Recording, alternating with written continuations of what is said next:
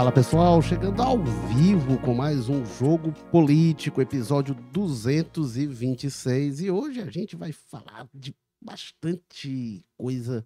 É primeiro assunto sobre é, é, o aumento do, dos combustíveis, retomada do imposto federal sobre combustíveis, o impacto disso para o governo Lula, obviamente que é sempre impopular, mas tem uma questão envolvida que é uma disputa dentro do PT, porque tem uma ala do PT que não gosta desse negócio, que era contra a remuneração, e aí o Fernando Haddad, ministro da Fazenda, bateu o pé, o Lula bancou, é, neste momento. Já teve momentos que o Lula não bancou tanto, e tem uma disputa, na verdade, do PT. Tem uma ala mais próxima ao Haddad, tem o núcleo econômico, né, ligado ao Haddad, e tem o PT, propriamente dito, a Gleisi Hoffmann também, o Aloysio Mercadante, estão ali pressionando é, na área econômica não é novidade. No, nos primeiros governos Lula, principalmente no primeiro já foi assim também, a gente está vendo essa situação se repetir. A gente vai falar aqui sobre este cenário e sobre o impacto né, que tem. Obviamente que o aumento de combustíveis é um prato cheíssimo é, para a, é, é, a, oposição, para o bolsonarismo já ficar né, com faz o L, aquele negócio todo. E vamos falar também aqui do Ceará, a quentíssima a entrevista do senador Cid Gomes a o, o, podcast As Cunhãs, das nossas colegas Ebeli Rebouças, Inês Aparecida, Camila Fernandes, que todas trabalharam com a gente aqui no Povo, jornalistas de mão cheia, e fizeram uma ótima entrevista com o Cid. É, ótima jornalisticamente, porque politicamente ele termina de colocar fogo é, dentro do PDT, o PDT que deverá ter nesta quinta-feira, tem agendado uma reunião para tentar uh, se tomar a resolução que não se tomou na semana passada. E se não houve acordo uma semana atrás, eu acho que depois do que o Cid falou, a situação não sei se melhorou muito não.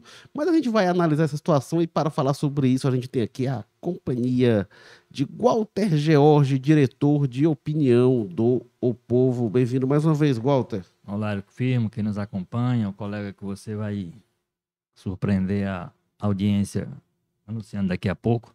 É isso. Como sempre, não falta não falta assunto para a gente tratar, né? A política segue dinâmica como sempre foi. E com os personagens do momento, ele parece que ficou ainda, a política ficou ainda mais dinâmica. Sigamos na discussão. Pois é, e o, a outra personagem que a gente tem aqui é o Carlos Maza, colunista de política do O Povo. É, Carlos Maza que está prestes, o Walter Jorge, a entrar de férias mais uma vez. Olha o sorriso de novo, como o Carlos Maza abre, tá, aquela felicidade. É, e, bom, bem-vindo, Carlos Maza. Opa, Érico Walter, pois é, né? Que maravilha. Hoje eu vou falar bastante coisa aqui para depois deixar as confusões aí, os direitos de resposta para vocês durante a minha ausência aí finalmente, nesse período tão sonhado aí pelo trabalhador brasileiro, tanto dar o sangue por esse país. E vamos que vamos, que, como você colocou aí, muita animação nesses dias aí, principalmente com esse retorno triunfal de Cid Gomes, né? Um personagem que sempre rende muito assunto aqui nos podcasts da vida e, né, na própria cobertura política aqui no Ceará. Bom, a gente está, como sempre, é, ao vivo no YouTube, no Facebook, no Twitter do Povo. E quem quiser participar com a gente, já tem comentário, já vou já trazer. É, participa lá no chat é, ao vivo no YouTube, que eu vou lendo aqui é, o que der dos comentários. E a gente está sempre ao vivo, às quartas-feiras, às 10 da manhã. E uh, depois que na versão ao vivo, a gente vai para as plataformas de áudio tradicionais, né? Spotify, Amazon, enfim, Google Podcasts, aí a sua plataforma de áudio preferida, a gente está lá. E também no O Povo Mais. Bom, mas vamos começar com essa questão da economia, né? É, é... O Walter Jorge está tá na manchete do jornal de hoje. Tava, isso, isso ia acontecer no começo, no, nos primeiros dias do governo, né? E aí se decidiu uh, o que, que tinha acontecido no ano passado, o Bolsonaro, não sei se foi ano passado foi antes ainda, o Bolsonaro retirou, zerou a incidência de impostos federais sobre gasolina, álcool, é, etanol, enfim. e isso ia valer até, até 31 de dezembro, 1 de janeiro ia voltar, ia, ia haver um aumento é, dos combustíveis. É, é, quando estava ali na véspera disso acontecesse, mas não, olha, o governo Lula aqui, cartão de visitas, né? Que, que vai ser uma beleza ter essa bomba. É, como diz, é, dar carne para gato, né? Assim, é, é para a oposição, no caso.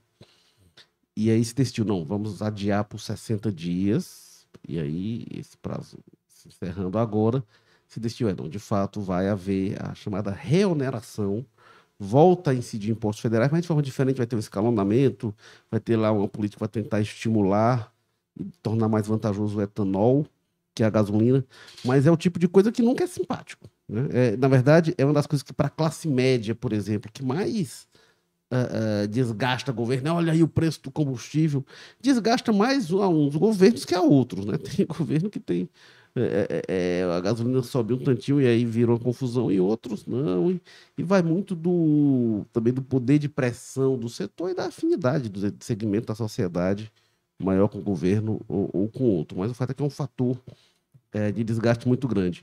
Mas eu queria, até puxar sobretudo para essa questão do PT, né? Porque no sábado a Gleisi Hoffmann fez uma postagem dizendo que não era momento, enfim. E tinha um setor do PT que realmente incomodado com isso. A questão é, é o momento? E como é que você vê essa questão do Lula administrando essas correntes internas dentro do governo nessa disputa? Eu, sinceramente, eu dou menos. É... Dou menos atenção a essa parte da, das disputas internas do que o, do que o geral do noticiário costuma. Eu acho que isso é parte natural do processo. Evidentemente, o Fernando Haddad, mesmo sendo do PT, ele está lá para cumprir uma missão, como, como o ministro está fazendo aqui, está olhando para as contas do, do governo, para as contas do Estado, como é que fecha aquelas contas e tudo. Então, a responsabilidade dele, a responsabilidade dele vai muito além de qualquer compromisso com mais restrito a um, ao partido. E outra parte, a presidente do PT, Gleice Hoffmann, está também cumprindo a sua parte de tensionar, de gerar tensionamento. Agora, ela fala pelo PT, não fala pelo governo. Quem nesse momento fala, quem nessa discussão toda fala, mesmo sendo filiado ao PT, mas fala pelo governo, é o ministro da Fazenda. E aí cabe ao, ao, ao, ao presidente da República, recebendo as informações, mediar as coisas para encaminhar a melhor solução possível. E a, solução possível, às vezes, ela não é a mais popular. Então, eu acho que isso é parte do jogo o PT tem que ter também estômago, tem que ter, tem que ter competência para lidar, inclusive com a questão do noticiário, que eu acho que o noticiário também faz parte do processo. Dizer, essa repercussão que há no, no, também tem que estar precificado. O PT não ganhou não ganhou o, o governo de um país como o Brasil, com o nível de problemas que tem, para ir para o céu, não. É, foi para resolver problemas, inclusive armadilhas que o presidente Bolsonaro deixou aí, algumas até para ele desfazer. Se ele tivesse sido eleito, ele teria que estar resolvendo esse problema aí. Ou ele manteria o Estado com a perda de, de arrecadação que de, foi determinada por essa medida que ele tomou lá atrás, com, com data para terminar, e essa data, coincidentemente, era 31 de dezembro de 2022, era o fim do mandato dele. É, então, se, se for, tivesse sido ele reeleito, ele, ele estaria com essa bomba na mão, vendo como é que como é que resolveria? Então, Claramente, né, Walter? O Bolsonaro tomou algumas medidas, inclusive ao prometer o auxílio de 600 reais, manter, sendo que não tinha a previsão orçamentária, tinha... era outra. É, a previsão orçamentária era 400. Tudo Claramente ele disse assim: eu vou ver isso aqui, vou ver se ganha. E se ganhar, vejo como é que faz. Então, e ele estaria doido, inclusive, para ver como é que estava fazendo. Então, e vamos combinar. É. Isso foi feito para garantir a reeleição isso, dele. Isso, garantir não, né? Esse foco, tentar. Melhorar. O, o, então, o, o, o, o, o Lula não estava em casa deitado numa rede e as pessoas foram lá pedir, por favor, volta para lá para resolver as coisas. Não, ele se, ele se colocou como candidato, ele disputou, ele fez um discurso. Ele, inclusive, tem uma questão de fundo aí que o que está prometido, inclusive, é que isso está sob estudo do governo e vai vir uma solução, que é a história da PPI, quer dizer, dessa paridade de preço internacional, que é a questão de fundo aí, que é a política de preço, que o, que o aí sim ele tem um compromisso assumido na campanha de mudar isso. O que se diz é que tá, estão sendo feitos estudos ainda, está mudando o comando da Petrobras, né? Que o, o, o Pratos, por exemplo, ainda não é nem oficialmente presidente. Ele está presidente, mas parece que ainda, ainda tem uma formalidade que precisa ser cumprida. Ele não tomou posse oficialmente. Mas, enfim, mas ele já está debruçado. Então, o governo, nessa questão. Isso daí, como eu disse, é uma armadilha que está saindo. Essa briga política que o PT quer uma coisa e o ministro defende outra Eu acho que se o Lula não estiver preparado para resolver esse tipo de pendência, ele não está preparado para nada. E eu, eu imagino que ele esteja preparado para a mediação dessas coisas, porque essa é uma das funções dele. Primeiro, porque, ao contrário de em outras situações, ao contrário, por exemplo, do Bolsonaro, que o Bolsonaro nunca teve partido, né? O Lula tem um partido e esse partido, um dos papéis dele.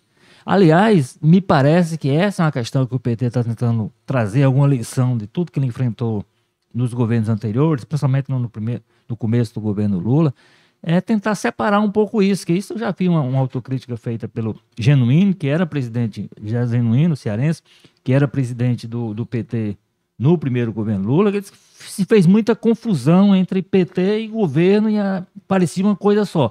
É preciso separar. Por exemplo, nesse caso é preciso separar. Uma coisa é o, é o que a Gleice defende em nome do PT. Outra coisa é o que o Fernando Haddad, petista, mesmo sendo petista, defende em nome do governo, que aí é muito mais do que o PT.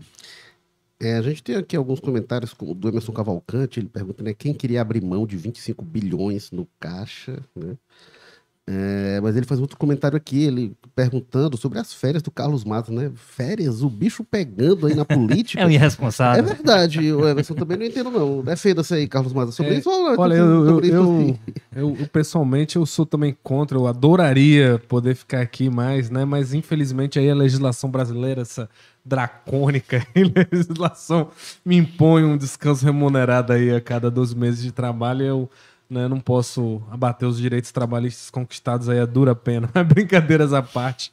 É, é, sobre essa, essa questão da, do- da Petrobras, o, o que eu acho assim, o, o governo Lula é, peca um pouco, eu acho, de não fazer né, aquela velha história do, de fazer o dever de casa. Não é aqui defendendo aquelas ideias liberais, né?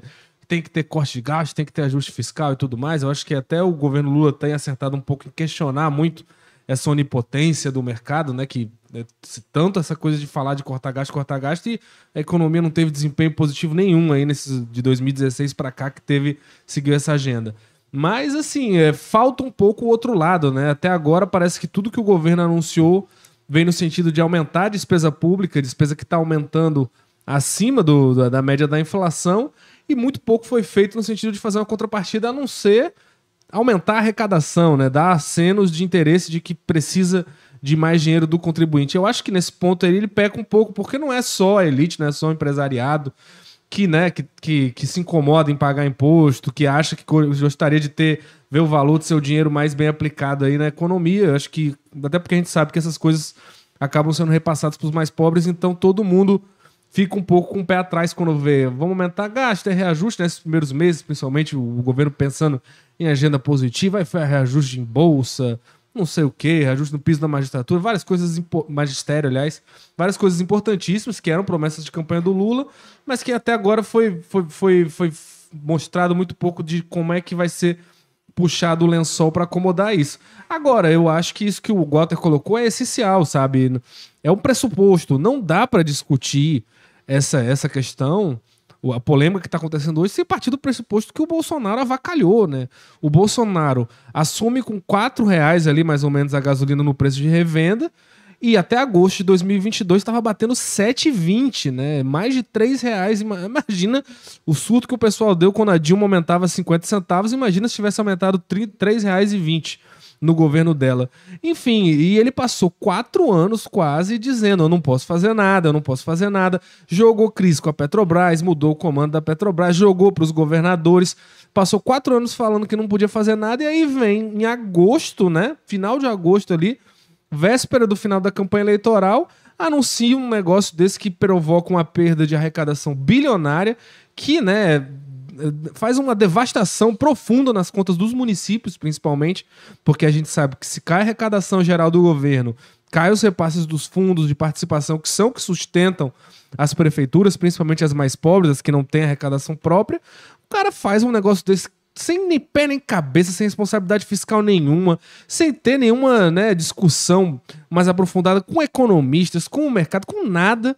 E aí o pessoal que é tão preocupado né, com as finanças públicas não fala nada, deixa isso acontecer. E aí agora, quando o negócio histórico que ele mesmo já deixou preparado, como o Walter lembrou, para vencer no final do governo dele, aí fica como se nada tivesse, não tivesse relação nenhuma. E eu acho que isso que É um absurdo. E a gente vê bolsonaristas indignados. Olha aí o que o Lula vai fazer.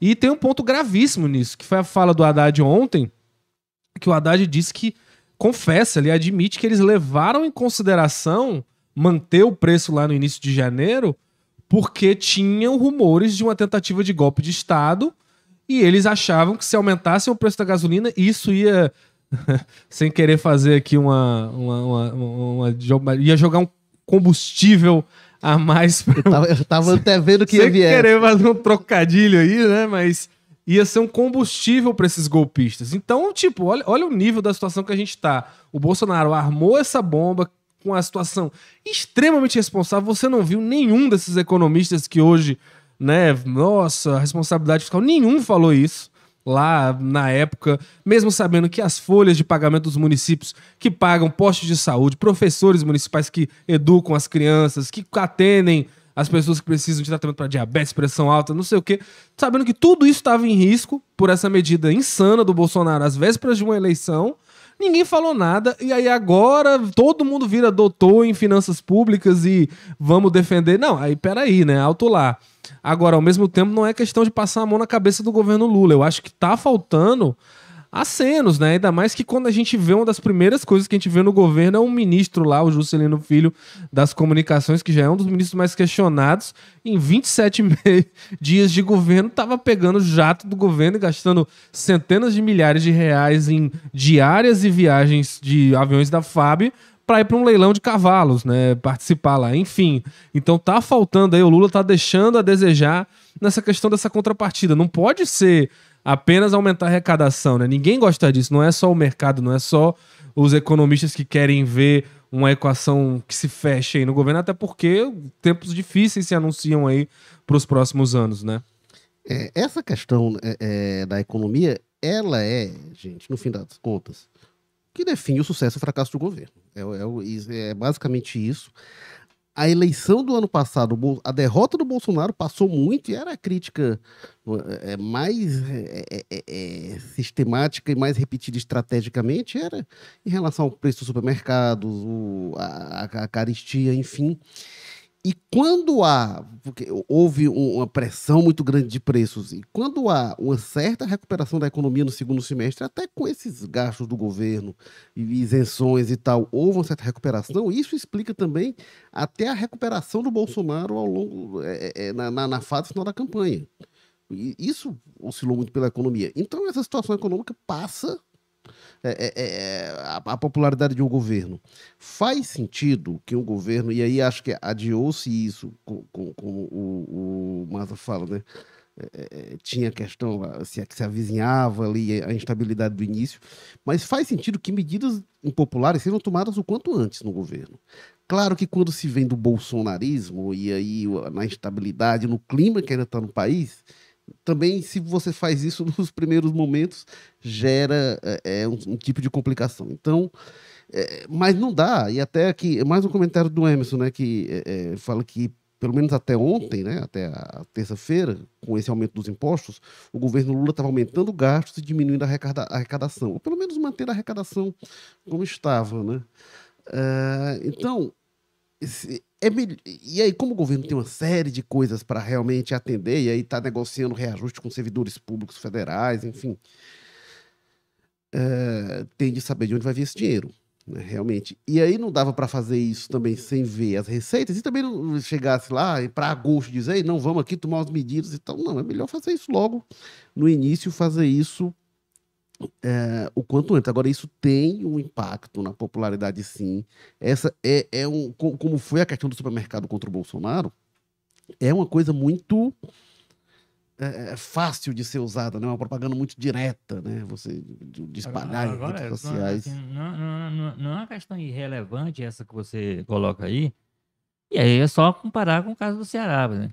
De, de, de, de nas circunstâncias em que o Lula chegou ao poder de fato foi de um cenário de instabilidade que os passos tinham que ser, continuam inclusive com isso, tinham que ser cuidadosos, mas ali naquele começo de governo mais ainda, nenhum passo em falta. Porque, vamos lembrar que o governo que o, o Lula governava, enquanto tinha gente na porta dos quartéis, abertamente, claramente, diariamente pedindo golpe de Estado, É, o pedindo Almano, afastamento. o Almano aumentou o imposto no O Ceará forma encontrou- muito mais tranquila. É isso que eu né? quero dizer. O Elmano encontrou um cenário aqui muito diferente. O- Um cenário de continuação, uma transição tranquila, uma, A do uma de o aumento de imposto passando pelo, pelo legislativo, que se fosse hoje no Congresso Nacional, ia ter de mover Exatamente, mundos ia para fazer. ia, ia- ter uma situação que ele não tinha como, como, como, coloca, como, como articular da forma como o Hermano fez. Então, assim, essa comparação que a gente faz entre o que aconteceu no, no Ceará, onde o Hermano fez lá, imaginas que seja o pacote inicial e de maldade dele, mas assim,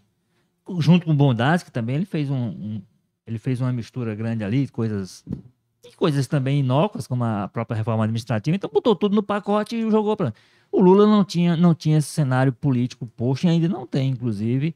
É, é, inclusive que talvez ajude a explicar a insistência dele ou a resistência em, com relação ao ministro Juscelino Filho, que já deu todos os motivos do mundo para, no mínimo, ser afastado pra, por um tempo para poder saber o que é que, que, é- que é que exatamente. Lembrando que foi um ministro que, inclusive, era antipetista.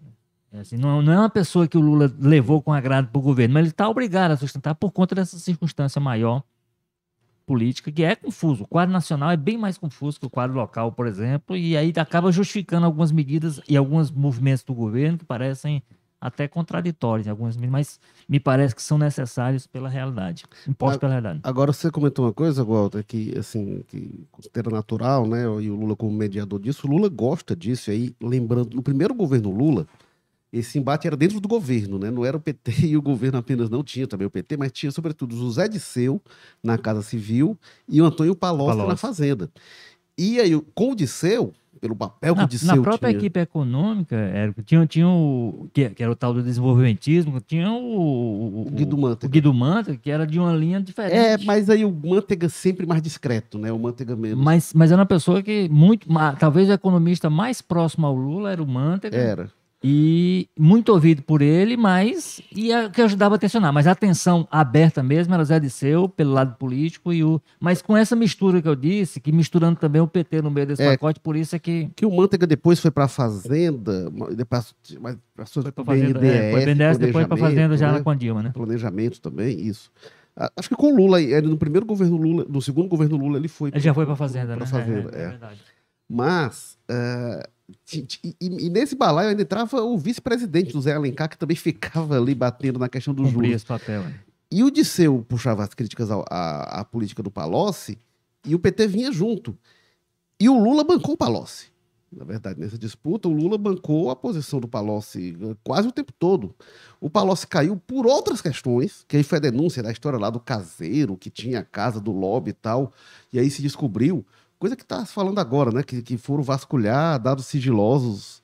é, é, Caixa o- no, no governo Bolsonaro teria sido. é, mas Na agora está se descobrindo que o é. governo Bolsonaro teria É, tido também isso. Na época se viu do caseiro, né? E se vazou para a imprensa. Do caseiro que denunciou a casa do lobby, e aí o Palocci caiu. Depois volta na campanha da Dilma, assume o ministério, aí cai em desgraça de novo, faz delação contra o PT, e aí o PT é, é, afasta de vez o Palocci. Mas não foi pela questão econômica. Na questão econômica, o, o- o- o Lula bancava o Palocci contra o PT. Agora tem alguns ingredientes é, que passam para além é, é, da questão propriamente do PT apenas, que é alguns interesses, e se fala notadamente do Aloysio Mercadante, presidente do BNDES, que sobretudo ele tem interesse na questão da redução de juros para aumentar o poder de fogo do BNDES, o Mercadante que foi muito forte na campanha do Lula, mas o Mercadante, ele, o Lula logo na, na montagem da, da campanha disse, o, o Mercadante não vai para o palácio e tal, que se discutia qual o poder que o, o Mercadante poderia ter, claramente ele está incomodado de estar fora do núcleo de decisão federal, né? O BNDES é lá no Rio de Janeiro, enfim. E o Mercadante, ele é- tem muita força no PT. O pessoal não gosta muito dele, não. O pessoal diz que ele é meio chato. Eh, Teve, teve aquele episódio com o Suplicy até, né? Mas tinha um apelido dele, o pessoal chamava ele de Merca Pedante, enfim. Mas ele é um cara muito, muito forte dentro do PT. E ele se articula com isso. E ele tem eh, eh, operado também em relação contra a ala do Haddad, que o Haddad representa, e ele é muito forte, no novo PT, né? Ele não é aquele PT ali da militância e tal, o- da formação do partido. O Haddad já emerge dentro do governo mesmo, né?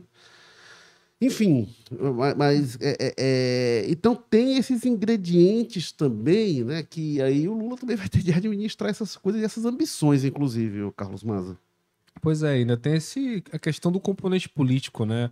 Eu acho que o Haddad, até pela função que ele está exercendo, ele chegou com uma missão muito clara ali de tentar apaziguar os ânimos, né? Principalmente aí do mercado dito, né?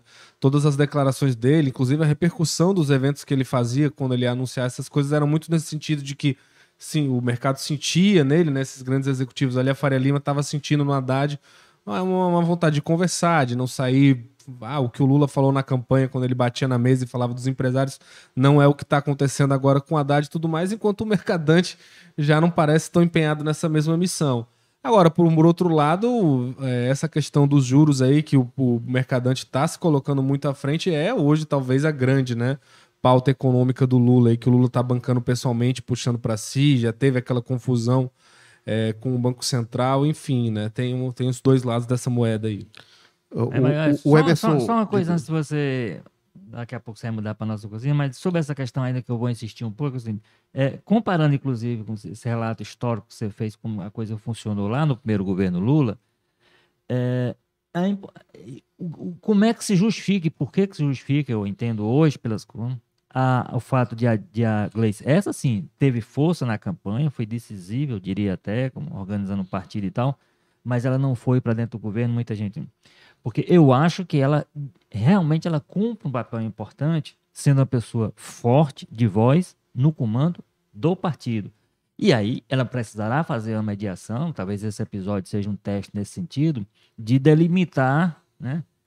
é, o que é que é, o que é que representa e, e- e de, alguma, de algum sentido mediar também o que é que representa o interesse do partido e o limite dele, o que é que o partido quer e o limite de onde o partido pode, até onde o partido pode ir e onde começa o interesse do governo. Então essa separação, me parece que a Gleisi está lá para cumprir esse papel e um dos papéis que cabe a ela, sem dúvida nenhuma nessa hora, é, é- é deixar clara a posição do PT, dizer, ó, livrar o PT de algumas decisões que o governo vai tomar contra a vontade do PT. Se a, se a sociedade vai compreender isso, se a população e seu eleitor vai compreender isso, eu não sei, mas me parece que está ficando claro que esse papel importante caberá a ela, inclusive numa Sim. perspectiva futura eleitoral Ah, do e- partido. E não é a primeira vez, né? Tá ficando cada vez mais evidente isso. Acho que lá atrás mesmo, ano passado, quando saiu aquela. Depois das eleições, saiu aquela nota das Forças Armadas, né? Falando sobre a auditoria das urnas dele, o PT todo com cuidado ali. O PT não, né? O Lula ali, o entorno dele, tratando aquilo com o maior cuidado. E o lançou, balde. chutou É. o balde. Força Armada tem que dizer nada, não. Fiquem É. na de vocês aí. É. Então ela já tem esse papel aí de. E- e essa, essa separação, Walter, no primeiro governo Lula, ela, ela era muito clara no início, né? Tinha essas disputas, eu disse e tal. É, e havia uma efervescência, até porque o PT vinha muito efervescente. O, o- o Lula passou Não por prévias assim, não. no, no primeiro governo. eu acho Não, que era. não. eu achava- Pelo contrário, inclusive o, o próprio Genuíno, José Genuíno, que era o presidente do PT na época, ele já fez essa crítica, tem, autocrítica e tem feito e tem advertido para a importância do partido ter uma postura diferente da que É, tem é, naquela é o época. eu não acho. Porque eu parecia o seguinte: o presidente do PT parecia um ministro do governo. É. Parecia um participante do É, governo. ele E foi- assim, Ele foi anunciado meio que junto, o, mas o minha filiado, o percepção- filiado é do partido. O partido tem, precisa ter, de fato, protagonismo dentro do governo. Agora, é um governo, é uma aliança. É uma frente. É, mas o que acontece, Walter, assim, o, o, tem o presidente do PT e tem o PT, né? O PT tinha uma efervescência, porque o próprio Lula teve que passar por prévias para ser é, é, para ser candidato em 2002 contra a vontade dele, né? E tinha as disputas internas do PT, até que, o que levou até a dissidência que levou à fundação do PSOL, porque tinha o PT pegando fogo na reforma da Previdência Mas aí 2003. já foi disso, O né? PSDB, é, o PSDB estava em bloco com a reforma e o PT dividido. E o PT foi uma confusão danada. Gente que foi expulsa e gente que seguiu no PT. É, e tinha esses embates, como eu digo, a- até a- o- gente no próprio governo, como Disseu, divergindo de políticas do governo. Né? E o- a minha impressão, até que isso foi se perdendo ao longo do governo. Quando você vai para o segundo governo Lula, aí isso se dilui. E essas, co- aí essa divergência interna que havia muito pela expulsão e pelo pessoal que foi pro pessoal, mas foi gradualmente se perdendo, se É, eu- diluindo, se perdendo. é o que delimita isso, de fato. E- É, a- é, a- é a- é aquele movimento do grupo que foi a reforma da Previdência, né? Que gerou o pessoal. É, a partir daí, é, realmente eu acho houve uma tudo, intervenção mas, mais, mais eu objetiva. Acho, eu acho que não só o partido, mas assim, os sindicatos, os movimentos sociais, tudo ficou uma coisa tão misturada com o governo que eu acho que a gente, jornalista, eu acho que o partido, a, a sociedade geral se desacostumou com essas coisas. E virou. por exemplo, eu me desacostumei a, a- quando eu vi a Glaze, até estava comentando isso com o Maza ontem. O Maza, não, peraí, a Glaze tá assim então. É, virou. A gente se desacostumou a, a ver a Glaze não ser a porta-voz de posições que, no fim das contas, são do Lula, são do PT, são do- e agora são do governo, né? Mas não, não é, não é bom que seja assim, inclusive. Tem uma coisa aqui que o João Escócio fala, que ele diz assim, o Lula se elegeu elogiando o Banco Central e a independência. Acho que não, né? Não. Mas ele fez, fez sinalização do mercado, mas muito discretamente. Ele diz que o PT e o Lula perderam a chance de se eleger com um discurso que já denunciasse a política de juros, teria agora legitimidade das urnas sobre essa pauta. Não, o discurso ele fez nesse sentido. Está faltando é ele transformar o discurso em prática. Inclusive com relação à independência do Banco Central, não. A au- e a autonomia, ele tem, ele tem, ele tem. Desde a campanha tem feito sério É, questionamento. Isso que eu confesso que eu não lembro, tá? Mas o Escócio diz: a Glaze foi a porta-voz do PT e elogia a gestão do Banco Central ano passado. Eu. Eu, eu- eu confesso que eu não me recordo. É, e ele, le- aí ele lembra que eu falei aqui que em 2002 teve prévias no PT, Suplicy contra o Lula, isso. É, mas nas prévias, pô, inclusive o Lula ficou meio inconformado com isso. Foi, foi, ficou. menor sentido aquelas prévias. Tudo bem, fazia parte da rotina, da, como é da, prática do partido, mas não, não- fazia sentido, né? É, e o Emerson lembrou uma coisa que é verdade, que a oposição votou a favor da redução dos impostos nos combustíveis, no caso do, do ICMS, né, os impostos estaduais, no ano passado no Congresso. É verdade, a oposição achou que não, se a gente votar contra, vão engolir a gente É, eleitoralmente. aí é Cálculo verdade. eleitoral também, né? É cálculo eleitoral, mas também tem o ônus político, porque vão É. chegar agora, ó, vocês estão falando agora, vai ter o voto de vocês aqui, É. né? É, o pau que dá lá, dá cá. Agora vamos vir aqui para as vacas frias, ô Carlos Maza, que a gente está querendo falar da entrevista do Cid Gomes, para quem não viu, no podcast é, é, As Cunhãs, um ótimo podcast, é, ótimas análises, divertido, é, é, é engraçado, né? A gente fica aqui com essas piadinhas de férias e tal, elas E são gente, genuinamente... e com gente que entende de política ao contrário do que É, acontece aqui é, entre nós, né? Muito, muito mais divertido, muito mais interessante do que esse podcast aqui, tá? Recomendo ouvir As Cunhãs. É, e o Cid, como o Walter falou, se soltou e falou a valer. Então vamos lá, alguns highlights, Maza. É, ele disse que o Cid, o Ciro, segundo o Cid, né, agiu com fígado na eleição do ano passado. E eu pensei comigo, Walter Jorge, nossa, foi mesmo? Isso nunca tinha acontecido antes. Coisa, coisa inédita, Meu né? Deus. Mas ok. Aí ele falou que o Roberto Cláudio, eu adorei essa frase aí, ele disse que o Roberto Cláudio é, é, é, Achou que exa- exagerou, é, ele exagerou na, na, Ambição. na ambição, né? E achou que o céu era perto. Achei isso. é, e acho que a parte mais dura que ele falou foi so- sobrou para o prefeito José Sarto. Ele disse que não dá para fazer. Eu fiquei pensando, o Carlos Matos, o que, que ele tem com o Zé Bastos, né? Que ele disse: olha, não dá para fazer obra só na aldeota, não, no viaduto só na aldeota. Tem ali perto do terminal da Lagoa, né? Na Zé Bastos. Não é nem Zé Bastos, mas ele acho que já é Américo Barreira com a Fernandes Távora. O, o É. mais perto que ele encontrou de você para lhe agradar, não foi, não? Rapaz, não, não é muito pertinho, não, mas. Mas foi o mais perto que ele É mais, é mais perto das propriedades do nosso colega Ítalo Coriolano, mas é, ele Correligionário. O, o- falou, olha, ali é uma confusão no trânsito, é verdade, e disse, precisa de um viaduto ali. É, Mas por que esse lugar das específico? Sebastião, Eu é. conseguiria citar uns 10 de é, Fortaleza. mas ali é mais ali- caóticos, ali- cara. mas ali é complicado, viu? Ali é um negócio grave. E diz, não pode fazer viaduto só na, na, na aldeota. E depois ele a falou... obra do Anel Viário Aí- ali, que foi do governo do CID, também tem bastante questão a questionar ali, viu? Mas aí ele falou também que o prefeito tem que trabalhar, não é para estar metido em política, tem que trabalhar e parecer que está trabalhando e falou. Tem que ter visto, ter, ser visto 5 horas da manhã na José Bastos de novo. É, e, bom, outra coisa que, que mais que ele falou sobre o Sarto. É, tem ele, ele- um recado ali, mas diz que tu ia. não, teve. é, é, eu, não, eu não sei se eu comentei aqui no ar ou foi fora do ar, né? Mas eu adorei Fora a do ar. parte que ele falou que é, é, é, olha, eu, eu falei pro Sarto e acho que ele não gostou. Disse: Sarto, você está sendo usado nessa disputa do PDT. E eu comentei aqui fora do ar e repito aqui no ar. Tenho certeza que o Sarto não gostou. Quem que é? O Sarto, presidente da Assembleia. Uma coisa dessa? É, prefeito de Fortaleza, deputado há trocentos presidente anos. da Câmara, muito é, presidente da atrás, Câmara é, Municipal, é, aí está sendo Uma usado. trajetória né? bem, bem longa bem bobo, vitoriosa. inocente. Mas enfim, diga lá, Carlos Maza. Não, e uma outra aí. coisa que ele falou ali, que é um recado muito grande pro Sarto, é quando ele aponta ali um pouco a precariedade do diretório do PDT de Fortaleza, né? Que é quem, em tese, dá o órgão, é, que dá a instância máxima para decidir quem vai ser o candidato do PDT à prefeitura daqui a, né, em 2024. Então ele fala lá, não, ó, não tem nem diretório, tem uma comissão provisória, cinco, sete pessoas que define. Ou seja, o que, que ele tá dizendo ali, né, nas entrelinhas é, abre o olho, Sarto, que você pode não ser nem candidato à reeleição, né? E aí eu ele, acho... ele disse que assim, vai depender da popularidade, se tiver bem, se não tiver bem, vão passar o trator por cima dele. E não é talvez vão passar, não. Ele fala assim, com certeza vão passar o trator por cima. É, e aí eu acho muito isso, né?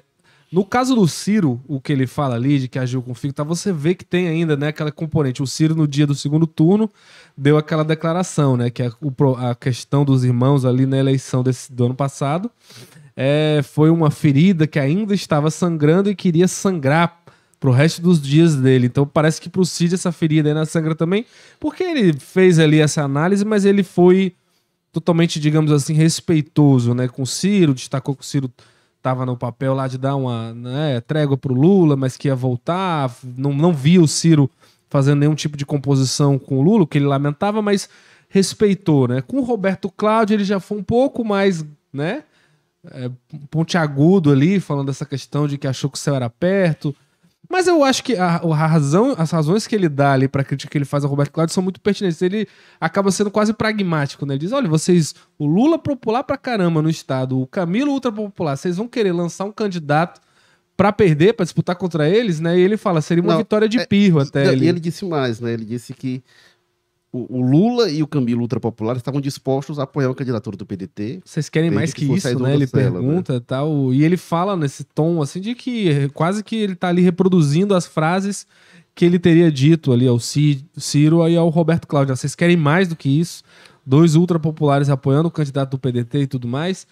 Né? Enfim, e vai saber que mais detalhes que outras frases foram ditas. Agora, com o Sarto, eu já achei que tinha, teve um componente. Quando ele fala essa questão da precariedade e dá esse recado, por mais que ele esteja ali falando do papel do prefeito, não esteja dizendo que a gestão do Sarto esteja devendo nem nada do tipo, a gente sabe, pelo né, contexto que as coisas estão caminhando, de que a relação ali não tá das melhores, o Ciro defende a adesão ao humano, né, entre na base, o PDT entra na base enquanto o, o Sarto e o Roberto Cláudio estão mais ali pela oposição. Aí ele fala isso, né? O prefeito tem que trabalhar, tem que parecer que tá trabalhando, né? Eu, Enfim, se ele tava querendo dar uma cutucada quase desrespeitosa no Sarto ou não, eu sei que o Sarto, pelo visto, pegou um pouco de ar nessa situação, né? Porque ontem à noite o Sarto já foi às redes sociais, fez uma publicação grande destacando várias obras da gestão dele, dizendo né, aquela história que ele já está com 60% das metas concluídas, lista quase tudo que ele lista ali, aliás, quase tudo não, tudo que ele lista ali é fora da aldeota, né? Que o Cid também diz isso, né? Não pode ficar só na aldeota, né? E o, Tem o alguma Sarto- Zé Bastos? cita. no- é, eu acho não. talvez por isso que o Cid não tenha gostado, tá? Nada contempla ainda esta importante avenida aí da circulação de Fortaleza. Mas ele bota e aí no final ele dá. O texto ali poderia ser só uma divulgação das obras da gestão, uma prestação de contas com a população cearense, mas a última frase ali, as últimas palavras ali deixam claro que ele estava respondendo ao Cid Gomes, que ele fala, e o resto é mera politicagem. Então, politização. Eu, eu, eu é ia trazer isso aqui, é, porque é justamente isso, né? Ele faz o balanço, diz que são 200 obras em curso, outras 120 para começar, mais de 90% delas estão na periferia. Quantas estão na Zé Bastos, ele não diz. É, e aí, igual, ele termina justamente ele não isso, tá né? afim de acordar 5 Ele vai da um manhã balanço. pra ir Zé Bastos, não. O Sarto, o Sarto, você pode ter toda a crítica, mas o Sarto é um cara muito elegante. Até me, me surpreendeu a nota, porque eu noto elegante, mas ele podia fazer um balanço e ficar assim, quem quiser interprete como quiser. Mas não, ele faz o balanço e diz: exponho isso porque meu dever é debater e resolver os problemas a partir de fatos e a partir das demandas da população, com muito trabalho sério. Então, assim, ele não ficou uma coisa sutil. Ele, quis, não, ele não, não citou o Cid diretamente, não. Tô, tô falando isso aqui. Quem não sabe da entrevista não, não associa. Quem sabe, sabe que ele tá falando aí disso. E fala que de trabalho, né? Quando o Cid manda ele trabalhar ali, e mostrar que tá trabalhando, ele fala isso. E, é, é, é, e ele acrescenta: são premissas que devem reger a atuação de todo homem público. E aí conclui como o Maza falou, né? O resto é só mera politização. Walter George. E só, só mais um detalhe da história, né? pro- antes de passar a bola pro Gotter, é que essa publicação do Sarta aí gerou uma grande repercussão entre vereadores e secretários da gestão. Vários secretários foram lá corroborar e também vários deles com alfinetadas ao CID. O próprio Samuel Dias Kel, ali da infraestrutura das obras públicas da gestão, falou lá, para quem só anda na aldeota... Ou seja, ele joga a bola de volta. Diz que é o- ali indiretamente que é o Cid que só anda um na pouco mais aldeota. claro dizer, só quem só no aqui em Sobral. E na José Bastos, pelo visto. Mas é isso, diga lá agora. Não, eu, eu, eu, pra mim, a principal manchete disso aí, Érico Mazda, quem tá nos ouvindo, é o Cid Gomes volta a- ao teatro político, né? O Cid andava absolutamente ausente, era uma pessoa que você não conseguia ouvir opinião sobre nada, com um mandato, de, já metade do mandato de senador cumprido lá, absolutamente inexpressivo, sem nenhum tipo de relevância, sem nada que, que mar- a gente chegou a, a ressaltar. O grande momento do Senado, no- do Congresso nos últimos quatro anos foi a CPI da Covid. O Cid foi um dos senadores que não apareceu por lá nenhuma vez. Um dos poucos, talvez. Não tenha sido o único. O único não foi, não, mas foi um dos poucos que não apareceu. Então, assim, era uma pessoa que parecia desencantada da política, digamos assim, e que de repente volta e volta querendo retomar ou recuperar o espaço de protagonista que ele teve com bastante destaque nos últimos anos na política do Ceará, né? Com declarações fortes, sacudindo ou buscando sacudir o partido, e aí o PDT é preciso, né? A gente estava falando um pouco do ambiente interno do, do PT, mas é um ambiente que tem um mínimo ali de, digamos assim, de alinhamento. No caso do PDT, por que é uma coisa muito delicada a condução desse processo todo? Primeiro, por um aspecto. O- se o PDT perde, se acontece do PDT perder o espaço, o controle de, de Fortaleza, o partido definha de maneira quase que incontrolável. né? Porque aí é grande, o grande trunfo que o, que o PDT tem hoje, depois de perder. Porque com- mesmo com o Camilo, havia um certo sentido de que aquilo era um grupo comandado pelo PDT, do qual o, o Camilo fazia parte. Então parecia um. O poder estadual era do PDT. E tinha o controle de Fortaleza, através do Roberto Cláudio e depois com a eleição do, do Sarto. Perdeu Fortaleza porque decidiu brigar como o, o, o Cid rememorar aí, podia ter feito um acordo, um acordo que buscasse uma candidatura que juntasse todo mundo e juntasse as duas pessoas que naquele momento tinham mais força de transferência de voto, que era o Camilo e o Lula, que tinham disposição de, evidentemente, que em determinada circunstância é meio esquisito que essas pessoas cheguem de fora dizendo, não, eu apoio desde que seja esse candidato, mas isso faz parte da discussão. O importante era, naquele momento, o PDT ter feito uma discussão que dissesse, ou o partido aceita essa proposta, ou o partido junto, unido, vai se contrapor a ela. Não foi o que aconteceu. O partido se rachou ao meio, talvez nem, nem ao meio, mas uma parte do partido muito menor ficou com a candidatura própria. Isso expresso na votação. Que é sempre importante a gente lembrar, assim, que não sei se as lideranças estão, pelo menos parte dela, tá, tá vendo isso com a importância que teria a performance do Roberto Cláudio em Fortaleza ano passado. A performance no Ceará a gente sabe que foi trágica. Em Fortaleza foi igualmente ou talvez mais trágica, porque era onde o partido podia. Não ganhou em um bairro. Não ganhou em nenhum bairro. Né? Então, assim, isso tudo teria que estar sendo processado com um pouco mais, eu acho, de frieza. Eu acho que o, é ruim que o, que o Cid, se ele não disse isso tudo que ele disse na entrevista para as meninas, se ele não disse já numa, nessas reuniões internas, já não expor, se ele não acha que já esgotou isso dentro de um debate interno, e se o primeiro movimento dele foi levar isso ao debate público, evidentemente ele está cometendo um equívoco, né? É. Ele está cometendo, ele está agravando um problema que existe. O problema é, o PDT não está não tá fazendo uma boa leitura do que aconteceu em 2022 no Ceará, que foi trágico, e em Fortaleza, e com isso não está conseguindo projetar bem o que está para acontecer em 2024, e isso pode lhe custar muito caro. Trazer aqui mais algumas participações. O João Escócio é, parabeniza aqui pelo conteúdo dos debates. Obrigado, João. Parabéns pelos conteúdos dos comentários também. E ele fala aqui que o, o Sarto foi líder do governo Cid em várias legislaturas, verdade. Não, ele, Chegou a ser ele, ele, é, um- ele, é um, ele, é, um- ele é um ferragomista histórico, né? É. Ele está com esse grupo há muito tempo. Um Desde os anos 90. E, é, e, e aí o Emerson Cavalcante fala aqui, não sei se é impressão minha, mas parece que o governo do Sarto não possui a mesma tração do antecessor, Roberto Cláudio, até agora definitivamente não. É, As e- circunstâncias também mudaram, né? Assim, É. considerar a realidade, mas de fato, tem uma por, por mais que ele tenha, também, por mais que ele assim. tenha números a apresentar como ele apresentou nesse, nessa resposta, não? É, 60% das metas, não sei quantas obras, 90% fora do, do, do cinturão da elite da cidade e tudo. Mas apesar de tudo isso, se você for mensurar hoje a popularidade do prefeito, sem dúvida nenhuma, É. E aí o Escócio fala aqui, né? Chamar de relevante o mandato do Cid é demais. E o Emerson fala: a grande aparição do Cid foi quando jogou a retroescavadeira na greve da polícia lá em Sobral. é, Foi um ele brilhou, né? episódio complicado ali, né?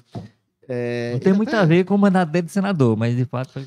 Bom, é, agora tem o seguinte: é, é, Walter, eu concordo com você, eu acho que a minha impressão é que o Cid tá é, de saco cheio com essa discussão, e ele deu outras declarações também, né, recentemente, em que eu acho que juntando as coisas, a minha impressão é que ele tá de saco cheio, tá sem paciência, e ele acha o seguinte: ele diz, olha, fizeram isso no PDT, se decidiu por isso, estratégia comandada pelo Cid, Não sabotei. é levada lá pelo, pelo Roberto Cláudio e tal. É, não Ele- sabotou ele do atri- jeito clássico, né? Assim, mas ele não se envolveu absolutamente. É, não, ele disse que se afastou. É, mas mas ele disse que ele todo- Todo afa- aquele momento ele esse poderia ter desarmado muito É, mas esse afastamento, aí, né? a não ser que ele quisesse, assim, partir com uma briga aberta. Mas a postura dele não foi uma postura de que É. ajudou, não, né? Mas o que ele diz? Ele se afastou e deixou tocar a estratégia que queriam, que ele atribui ao, Ci, ao Ciro e ao Roberto Cláudio. E a estratégia deu muito errado. E o Cid, quando ele falava sobre isso em outubro, ele dizia: Eu sabia que ia dar nisso e tal, eu vi lá atrás. Mas ele não era tão duro quanto agora. Me parece que o Cid imaginava o seguinte: Olha, eu saí, vocês tocaram, deu muito errado. Agora me devolva uma bola, né? É, me devolva assim, ou, ou para de atrapalhar, ou se se toquem, algo assim. É, e é, é, acho que ele não entende a insistência que aí é agora comandada pelo Roberto Cláudio, de algumas pessoas insistirem naquele ponto de dizer, rapaz, deixem disso. O Roberto Cláudio, por sua vez, qual é a estratégia do Roberto Cláudio? Ele acha que o, que o PDT tem que ter uma estratégia que não seja a estratégia de outro partido dentro do PDT que seria, por exemplo, a estratégia do Camilo dentro do PDT, do Almano dentro do PDT. Ele diz: o PDT tem que ter a estratégia dele. E ele, é ele acha, e aí o, o Cid acha isso, e o Roberto Cláudio também tem uma avaliação de que o PDT foi engolido, e foi, pela polarização, Lula-Bolsonaro. Ah, e é, di- diante disso, o, o, o, o que- qual é a conclusão do Roberto Cláudio, apesar disso? Ele disse que acha que o PDT tem de manter uma diferenciação, senão ele vai ser diluído nisso. Então, independentemente do tamanho que fique o PDT, ele acha que vai ter de manter uma posição. O Cid acha que, rapaz, vamos recompor a aliança, voltar para a aliança com o PT. E aí, talvez a irritação dele com o Roberto, com, com, com o Sarto, que aparece uma irritação mesmo, que ele diz, rapaz, você tem uma prefeitura para cuidar, você não vê que isso não lhe interessa?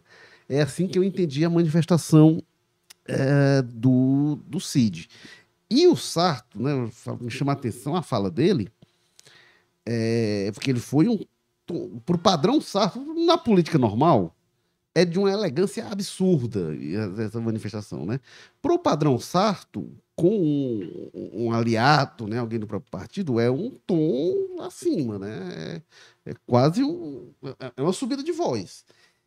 E ele, é, é, é, como eu falei, ele é muito elegante e tal, você pode não gostar, mas ele é, recebe críticas, ele não entende que as críticas são parte da função em que ele está, mas tem um limite da altivez, né? Tem coisa que é. você tem que trabalhar e parecer que está trabalhando, assim, é, é, é, tem um limite que vira você perder o mínimo de altivez, e aí eu entendo essa é, é, essa resposta dele. Agora, quando eu digo, quando eu digo que o PDT, Érico, tem, tem que projetar um pouco 2024, é que a gente fala muito dessa questão da relação com, com o PT, porque isso, inclusive porque o PT hoje, hoje, hoje o PT que governa o Ceará é diferente do PT que governava o Ceará com Camilo, e a gente já falou sobre isso N vezes. É humano, não é o Camilo, no sentido da personalidade, quer dizer, o, o o Elmano é muito mais PT do que o Camilo era. Você acha, você acha, Walter, o, o, o, Elmano vendo isso, né? O PDT é o maior partido do Ceará, então um aliado importante. E o PT, está discutindo se vai apoiar o Elmano ou não. Você acha que o Elmano tá, rapaz, vamos ver aqui como é que vai ver? Ou ele fica assistindo e pensando, yay! O que, que, você acha? É, ele, ele, é mais cearense nesse caso. Mas o problema é um pouco maior até, tem essa questão que tem que ser resolvida, se pudesse ser resolvida, ou convém que se fosse resolvida, mas tem também o seguinte, é, é por isso que eu digo assim, quando você olha para o que aconteceu ano passado em Fortaleza, você tem que olhar que você tem também a, a corrente de oposição mesmo aí, efetiva, muito forte, que vem com o Capitão Wagner. Né? Então, assim, você tem muitos. O Capitão Wagner está dizendo. Yeah. esse sim. Esse, esse eu não tenho nem dúvida de que tá. E se, se bobear, joga um, uma barra de ferro no meio para Então, então, assim, areia, né? então tem uns cuidados que tem que aí eu concordo com, é, eu concordo com, com quem acha que haveria talvez outras formas do CID fazer essa discussão dentro do PDT, tentando encontrar um caminho que nas discussões internas, nas conversas entre eles que acontecem, deve acontecer, até as reuniões que você já falou que aconteceu semana passada sem resultado e essa de, de amanhã, que talvez não, dá resultado, não dê resultado.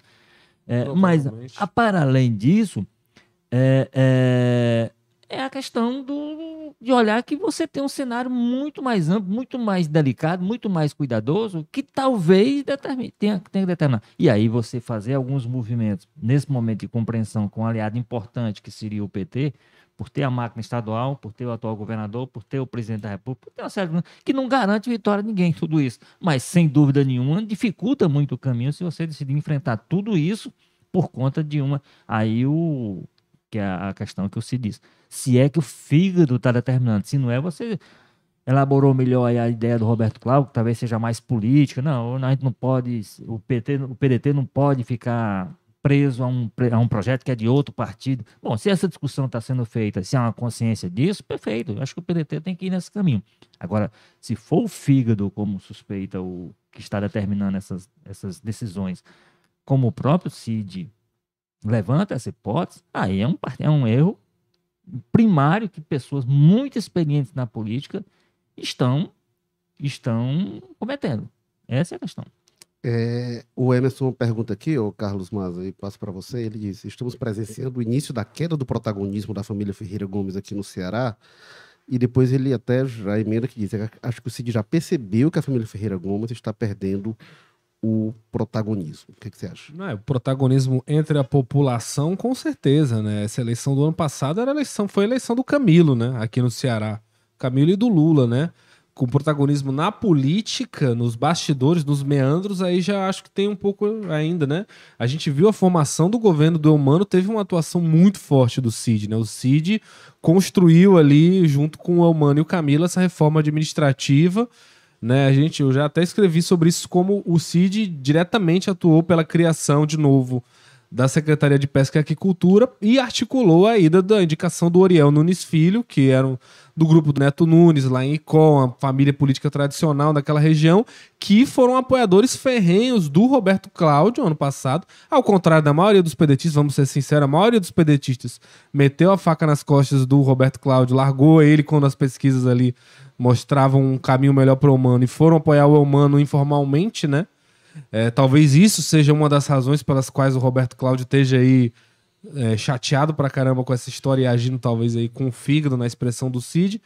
É, e para colocar o Ariel para aproximar e para isolar o Roberto Cláudio nessa tensão de, de, de oposição, né? O, Walter brincou com essa questão de como é que o. Você também brincou como é que é o Coman tá vendo isso. O, o frigir dos ovos, o humano tá muito tranquilo, né? Porque o humano, o que ele tá preocupado no final das contas é os apoios. E hoje ele tem, dos 13 deputados do PDT, 10 estão com ele, né? A Lia Gomes ali ainda disse que tá independente, sei o quê, mas enfim, se ela votou até em aumento de CMS, em outras partes você não consegue imaginar ela indo contra o governo, não. Aí acabou ficando contra os três deputados ali mais ligados ao Roberto Cláudio mesmo, né?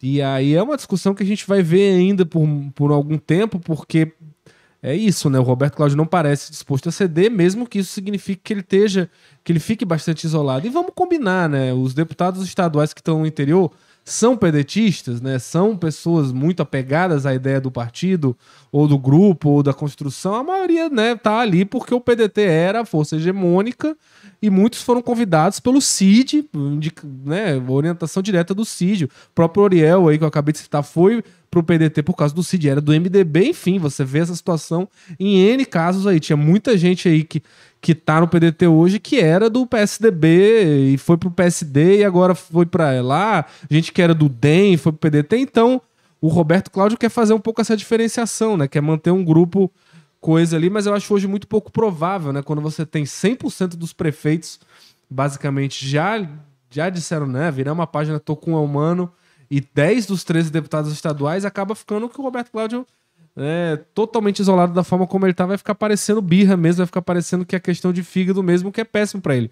Porque tem uma questão aí, é, Érico e Walter, que é, como o Érico falou, ano passado foi a eleição da polarização, né? Doido é quem tentou brigar contra isso, né? Era Lula e Bolsonaro e acabou-se. Todo mundo que foi fora dessa realidade foi engolido, ou, quem não foi ali, em pouquíssimos casos, como lá o Eduardo Leite no Rio Grande do Sul, enfim, até no primeiro turno ele ficou atrás e quase fica fora ali pro Edgar Preto, que era um cara que não tinha voto nenhum, que nem o PT achava que ele ia ter a menor chance, né? É um filho de um ex-deputado do PT que ninguém achava que ia ter a força que teve. Embora, né? Só a As pesquisas davam. Só a polarização acho que não explica o fiasco do PDT nacional, por exemplo. Não é, eu, mas assim, eu digo no sentido de que, mesmo com essa questão, aqui no estado que é muito lulista, o Roberto Cláudio teve 14% dos votos É. só segurado no nome dele, né? Agora, agora, agora é importante destacar. Então, aí, o Roberto Cláudio tem um peso político que ele não está querendo ver se esvair numa composição que o PDT vire só um prócer ali do Eumano e do Camilo, né? Um, um menino de recado. Ele vê esses 14% que ele teve estadualmente, mesmo num conceito de polarização extrema, como a gente teve do ano passado, como um resquício ali de força dele. Ele tem o prefeito de Fortaleza, ele tem a Câmara Municipal de Fortaleza, ele teve 14% dos votos. Eu entendo, não vejo só como fígado, apesar de eu entender também ao mesmo tempo o que o Cid quer dizer como fígado. Ele, não, eu tenho, eu tenho esse poder aqui que eu conquistei. Eu não quero que os caras que me destruíram ano passado ditem os rumos do meu próprio partido. Então, é uma briga boa aí que eu, eu vejo um pouco de razão nos dois lados, mas eu vejo que o Roberto Cláudio, nessa queda de braço ali, meu amigo, só perde e, e tende a continuar perdendo. Ao menos que, enfim. Agora, nessa equação eleitoral dos Ferreira Gomes, do grupo Ferreira Gomes, ou dos, dos Ferreira Gomes mesmo, espe- especificamente para 2024, eu acho que tem outro ponto que certamente está no, vamos dizer assim, na prateleira de cima das, dos interesses dele, que é, que é o caso Sobral, que também é outro símbolo, né? Eu, eles certamente eles farão algum esforço de articulação para não perder. Vamos lembrar que o Cid, o Ivo, foi reeleito três anos e pouco atrás, é, numa disputa apertadíssima com o hoje deputado Oscar Rodrigues, né? Sim. É, não foi uma, uma situação fácil. Então ele agora não pode ser candidato. O PT já, inclusive, anunciou que deve ter candidato, que é atual vice-prefeito do, do Ivo, né? Então, assim, tem que botar Sobral nessa equação para esses símbolos que o partido, que esse grupo sempre teve, não se perderem, porque isso tudo é bem é bastante complicado para para o futuro, né? Como a gente já está começando a discutir se é o ocaso do, desse grupo que mandou e desmandou na política do Ceará, então essas, eh, essas, esses, postos, esses pontos estratégicos são importantes e eu, eu acho que certamente vão pesar nas decisões que serão tomadas para as alianças de, do próximo ano. É, eu tava lembrando aqui esse negócio do. do- é, é, a gente falando do, do PDT, e eu queria ouvir você, o Carlos Maza. Ele passa logo. Essa reunião de amanhã. Maria. Você gostaria, vai de ser, tá um- bom. você gostaria de ser um mosquito? Olha, eu, eu não, eu, não, eu, não, eu não gosto muito da fofoca assim, né? Pela fofoca na política. Eu até me incomodo um pouco quando fica muito assim, quando a pessoa cobra muita gente pela picuinha, pela coisa. A gente já fica com essa fama, né? Que cobre política e tal. Mas, aquele mais que estraga tudo que você tem falado. O que eu ouvi é, do pessoal que estava na reunião do PDT que conversou comigo nesses últimos dias foi que o clima, o- a coisa que chamou a atenção do clima foi justamente Sarto e Cid, né? Diz que o coisa que chamou a atenção fora, fora que o Sarto e o Cid não se estavam batendo muito bem ali, não se bicaram bem, não, não fechou bem o espírito naquele dia. Eu acho que depois de ontem a coisa melhorar não melhorou, né? Então eu quero ver como é que vai ser levado isso, né? Eu acho que devem estar não sei o Cid, né? Que o Cid tem aquele jeitão dele ali, né? Não- sempre foi um, um pânico dos assessores dele que os assessores falavam que ele ia falar uma coisa, ele aparecia no Twitter e anunciava outra, né? Que o Cid é muito por ele mesmo, não gosta muito de media training, de combinação, não. Mas eu imagino que o Sarto, uma hora dessa, esteja reunindo com o pessoal ali. E aí, como é que vai ser isso? O que, que eu vou sustentar ali? Deve estar pensando muito bem os próximos movimentos dele, porque essa reunião. Olha só, Érico. é, a primeira já, que foi marcada na semana passada, eu tava conversando com o André Figueiredo, com o pessoal lá. Não. Pessoal, ó, convocaram agora essa reunião, não estamos nem sabendo o que, que é, não sei o que é. Mas qual foi o motivo? Foi para decidir quem vai ser o vice-líder do partido na Assembleia. Que são duas vagas. Os caras não estão conseguindo chegar a consenso para indicar vice-líder. Então você vê. E o Cid tava sem a menor paciência com isso. O Cid até Exato, falou assim. Todo mundo, o né? Cid cara? falou assim: esse líder resolve, bote em qualquer um. O que, é, que já é um sintoma disso. O vice-líder quer incluir um dos três deputados ali que fazem oposição nas vice-lideranças do partido. E o pessoal governista acha que é o clubinho do Bolinha, é só nós, né? Aí não, aí são três vagas, o líder e dois vice-líderes ali. Divide ali entre os três, nós três aqui temos pelo menos direito a um espaço, enfim. E aí ninguém tira, todo mundo que se colocou mantém. Um dos nomes que tá batendo nisso é o, o Osmar Bakit, que ainda tá ali, não é um cara que daqui a pouco, eu acho que não vai demorar muito, vai passar uma ou duas semanas aqui, se ele estiver ouvindo a gente, talvez saia até antes. Ele vai começar a falar na tribuna da Assembleia que esse pessoal deveria sair do partido. Se não estiver falando hoje, enquanto a gente tá aí, eu acho que o Osmar é o mais próximo disso. De levar pro público mesmo, de esse pessoal tem que sair, não tem que estar no PDT, não. Roberto Cláudio sai fora. Eu acho que ele vai ter uma, uma, uma postura desse PDT que vai começar a ficar mais impaciente, vai começar a agir dessa forma. É questão de tempo. Então, é, eu acho muito sintomático, né? O partido que era a força política mais coesa ano passado, essa hora, a gente tava falando, é, o governador é do PDT, falta decidir quem é, se é o Roberto Cláudio ou é a Isolda, não sei o que, não sei o que. E ele depois combinar com os outros, né? Que é a eleição, tem o Capitão Wagner e tudo, mas a grande discussão era o favoritíssimo, era um nome do PDT. E hoje a gente tá aí, um partido derrotado, não sabe se o prefeito vai ser candidato à reeleição, e os deputados, um metendo a faca nas costas do outro e atacando o outro pelas costas, e não conseguem decidir quem vai ser o segundo vice-líder. É um negócio, assim, sem precedentes ali pro PDT, enfim. Só tem uma sugestão para a reunião de amanhã do PDT: não sirvam farofa. Porque discutir comendo farofa, ou você cospe a farofa dos outros, ou você se entala, ou os dois. Nem café muito Ou quente. Walter George, é verdade. Walter George. Ah, tem um ingrediente aí que eu acho que nesse mês de março aí se projeta que o Ciro Gomes volte à arena pública nacionalmente, né? Termina aquele período ali de trégua, que ele disse- sempre diz que dá aos governos que estão começando, deve voltar a bater no Lula. Se ele entrar na política estadual também, se ele entrar nesse balaio, a coisa anima, né? É, na, na verdade eu tenho curiosidade a, a- a ver essa reaparição do Ciro, porque uma coisa é você reaparecer depois de ter 12% dos votos, você ter. Mas depois da performance que ele teve ano passado, né? Com a quantidade de votos que teve, eu tenho curiosidade em saber se ele vai aparecer falando grosso, se vai aparecer o meu Ciro de sempre, mesmo não tendo o mesmo capital político que teve de situações anteriores. Tudo bem que ele vai pode aparecer dizendo eu, eu tinha razão, eu não sei o quê.